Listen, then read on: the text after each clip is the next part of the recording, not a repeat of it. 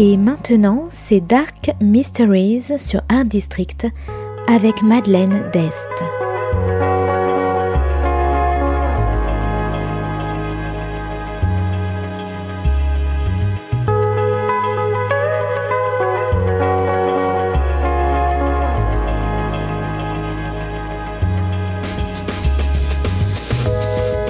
Welcome to Dark Mysteries, a book review show devoted to crime, mysteries, thrillers, and the dark side of human nature.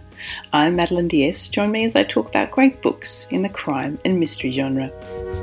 Today's book is Bad People by Craig Warwick, published by Underbelly Books in 2020.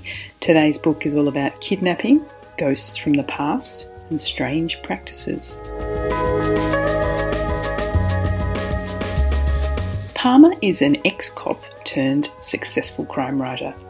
He's visiting the small Yorkshire village of Stormy Hill for a break from London and to do a little digging into the mystery of the missing children and hopefully solve his writer's block.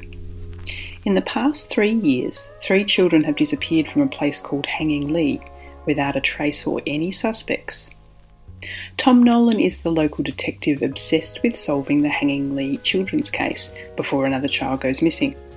He's turned his house into a situation room covered in all his extra investigations, and yet he's at a loss.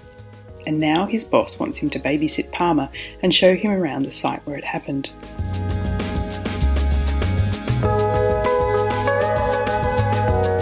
Slade is a cleaner at the local primary school. Gentle and neurodivergent, he notices strange things a lingering presence, gory gifts left on the primary school grounds, and a sense of dread. He does his best to hide away the odd things he sees and feels because he's worried about upsetting the children.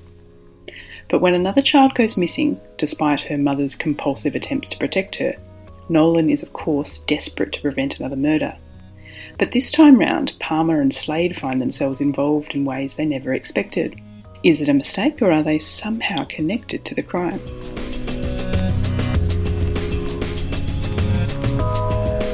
Bad People is a very dark police procedural filled with gore and trauma and child kidnappings. The usual police investigation is taken to a whole nother level of creepiness and horror. Tom Nolan is the seasoned local cop, a loner, and very protective of his town in his own gruff way. He's resistant to Palmer's intrusion on the village and fears he'll upset the locals and interfere with the investigation. Palmer is stuck with his writing and arrogant in his alleged attractiveness to women. But he has his own dark past, an event when he was a policeman which led to him leaving the force, and a suspect who haunts him to this day.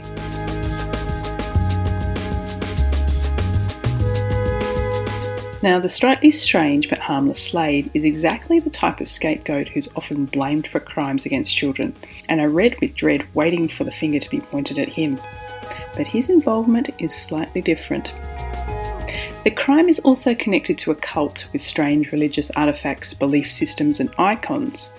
Below the surface of this Yorkshire village on the same moors where Hindley and Brady killed in the 1960s, there are different bad people on a mission to complete their twisted plans.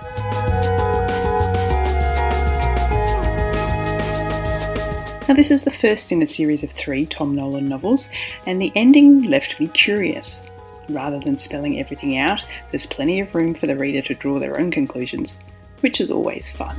So, if you like troubled writers, obsessed cops, religious fervour, haunted pasts, and close knit community, you might like Bad People by Craig Warwick. Thanks for listening to Dark Mysteries. If you have any feedback or want to say hello, you can contact me at Art District Radio by email at mde at artdistrict-radio.com. Or if you'd like to listen to past reviews, please go to artdistrictradio.com forward slash podcasts. And until next time, happy reading.